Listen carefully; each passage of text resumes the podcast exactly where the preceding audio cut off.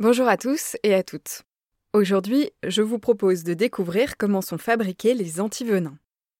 Il existe dans le monde environ 250 espèces de serpents venimeux. Une seule morsure de l'un d'eux peut entraîner de graves séquelles, voire la mort. Le seul moyen d'éviter cela, c'est d'injecter à la personne envenimée un antivenin spécifique au serpent qui l'a mordu. Pour fabriquer un tel antivenin, il faut trois ingrédients principaux un serpent venimeux, beaucoup de sang-froid et un cheval. La fabrication d'un antivenin commence dans un élevage de serpents venimeux. Régulièrement, les animaux passent à la traite. Il s'agit de faire cracher son venin au serpent dans un récipient adapté. C'est une opération très délicate qui doit impérativement être pratiquée par une personne experte. Cette dernière immobilise le serpent, lui maintient la tête en appuyant sur ses glandes à venin pour déclencher l'éjection du venin via ses crochets.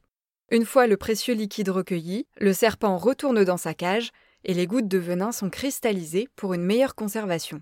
Comme cette substance est très rare et difficile à obtenir, le gramme de venin cristallisé peut atteindre plusieurs milliers d'euros.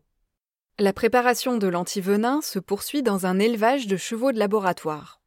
Le venin de serpent est injecté régulièrement à des chevaux à des doses de plus en plus fortes. Pour se défendre, les chevaux produisent alors des anticorps dont la mission est de neutraliser les substances toxiques contenues dans le venin. Ce sont ces anticorps qui composeront l'antivenin et qui aideront la personne mordue à se défendre. Au bout de plusieurs mois, quand la quantité d'anticorps est suffisamment élevée dans le plasma des chevaux, on prélève ce plasma et on le purifie pour fabriquer l'antivenin. Vous l'aurez compris, la production d'antivenin est longue et coûteuse. Sans compter qu'un antivenin efficace sur le venin d'une espèce de serpent ne le sera pas forcément contre le venin d'une autre espèce.